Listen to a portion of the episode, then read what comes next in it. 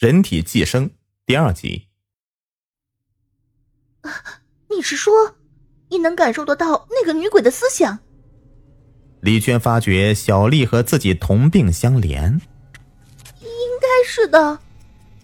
小丽害怕的说：“心灵相通，对，就是心灵相通。”这时候，小花大声叫道：“我的天，人和鬼心灵相通，太不可思议了！”小慧像是看瘟神一般的看着小丽。哎呀，一个正常人竟然和鬼心灵相通，我们还是离你远点。李娟正想和小丽说自己能够和李龙的鬼魂心灵相通时，突然发现小丽脸上的皮肤里有什么东西飘过。李娟一愣，然后仔细的看着那个东西，就在小丽脸上的皮肤里面有一张脸色浮肿。满脸是血的死人脸，那张死人脸面无表情，长长的头发随意的缠绕在小丽皮肤里的血肉组织，恐怖至极。啊，鬼啊！李娟头皮发炸，指着小丽的脸失声大叫。叫声吸引了小花和小慧的注意力，他们看向了李娟所指的小丽的脸，刚好在小丽脸上皮肤里的那个鬼脸。也正死死的盯着他们，毛骨悚然。见大家都用那恐惧的眼神看着自己的脸，小丽脊背发凉，直觉告诉她，此时那个女鬼正在自己的脸上。顿时，那强烈的恐惧和眩晕感席卷了她全身，她呆呆的站在那里，不知道如何是好。怎么办呢？小丽惊恐的大叫着，李娟他们一个个惊慌失措。就在这个时候，小丽皮肤里的那个女鬼脸开始游动了。透过小丽的皮肤，可以清清楚楚的看到那个女鬼在小丽的身体内自由的移动，混合着血液，吸食着经脉，就如那个女鬼是小丽身体的主人一般。哎呀！那个女鬼在小丽的身体里。李娟和小花还有小慧被吓得魂飞魄散，被眼前这匪夷所思的场景给镇住了。快，快救救我！小丽哭了出来，一个劲儿的喊着。在这危机时刻，小花想到了什么，她连忙对李娟和小慧说：“哎，对了，我们必须将那个女鬼从小丽的皮肤里抓出。”不然小丽会死的。说着，小花在寝室里随意找了一把刀，然后问小丽：“你，你怕不怕疼啊？”此时危在旦夕，还管他疼不疼？小丽当即咬牙点点头。刚好这时候，那个女鬼到了小丽手臂的位置，于是小花一只手紧紧的握住小丽的手臂，堵住了女鬼逃跑的地方，然后另外一只手对着女鬼。一刀狠狠的刺了下去，刀尖准确无误的刺中了女鬼的脸。就在大家快要放松一口气时，那个女鬼突然间在小丽的皮肤里迅速的放大，渐渐的，小丽的手臂鼓胀了起来，女鬼腐烂的皮肤也越来越大。啊！痛啊！小丽惊恐的大叫起来，她的那只手臂放大了好几倍。过了几秒，只听见“噗”的一声，小丽的手臂承受不住女鬼的体积，直接爆裂开来。那个女鬼从小丽的身体里出来，腐烂的肉身、充血的眼球、伸长的舌头，让周围的空气也随之下降了好几度。小丽一只胳膊爆裂了，他痛苦的瘫倒在地，不断的低声呻吟。那个女鬼看了小丽一眼。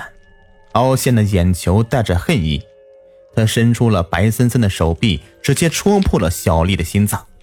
小丽还来不及出声，就这样死去了。而那个女鬼好像显得很虚弱，身体慢慢的在变淡，最后消失不见了。留给李娟他们的是小丽死了的惨状和混合在空气中的血腥味。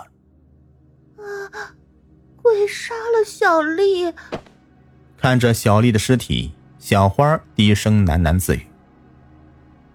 很快，李军他们报了警，警方勘察了现场，只能认为这是一个意外事故。幺二零抬着小丽的尸体走了。折腾了半天，已经到了清晨了。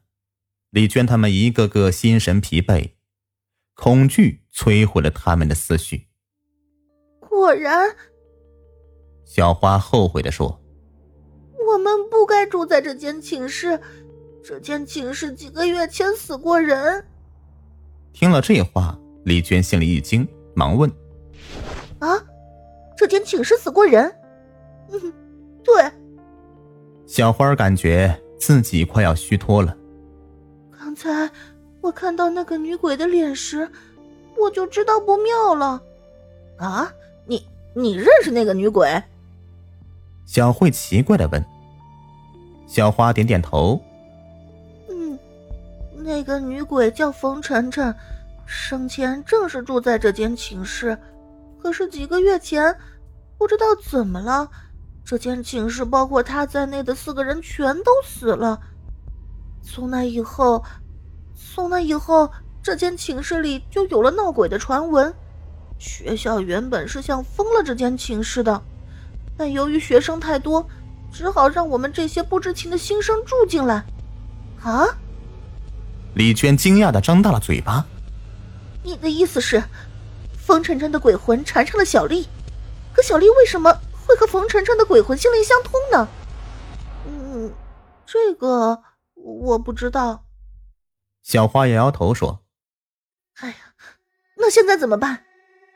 李娟担心的问：“既然冯晨晨的鬼魂可以缠上小丽，那我们也有危险了。所以为了保命，我们应该要搬离这间寝室。哎，不如这样。”小慧说：“我们上网查查。”看有没有关于这间寝室在三个月前发生的事。如果知道了三个月前发生的事，那我们就有办法对付这里的鬼了。于是李娟他们就在网上查了起来，打开了李娟他们所在的论坛网，上面是铺天盖地的各种无关紧要的帖子。李娟只好在搜帖一栏中打上几个关键字：“五二零寝室，三个月前，冯晨晨。”死亡。几秒过后，果然出现一个关于这事的帖子，但楼主是匿名发帖的。冯晨晨、赵燕、赵小琴还有郭美美四人是同住在五二零寝室的室友。一学期下来，他们也由陌生变成了熟悉，感情的桥梁建立了起来。每天四个人一起吃饭、上课。放了学就一起结伴休息娱乐。可是这样的好日子没有持续多久，就被一件事情给打破了。因为他们四人同时爱上了班草王磊。可想而知，他们四人之间的友谊慢慢的就破裂了，一个个互相诋毁对方，严重的时候甚至大打出手。最后，冯晨晨。顺利的成为了王磊的女朋友，剩下的三人只好作罢。但四人之间的友谊却永远回不去了。原本这样呢也没什么的，可是冯晨晨常常在赵燕他们三人面前显摆他和王磊的爱情，说什么他和王磊是真心相爱，都已经心灵相通了。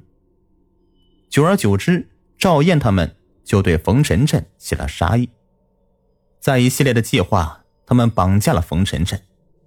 在刚开始，赵燕他们想直接杀了冯晨晨的，可是为了报复冯晨晨抢走了王磊，于是故意对冯晨晨说：“说他不是和王磊心灵相通吗？现在他马上面临死亡了，王磊怎么还没感应呢？”最后，在王磊迟迟没来之下，赵燕他们杀了冯晨晨。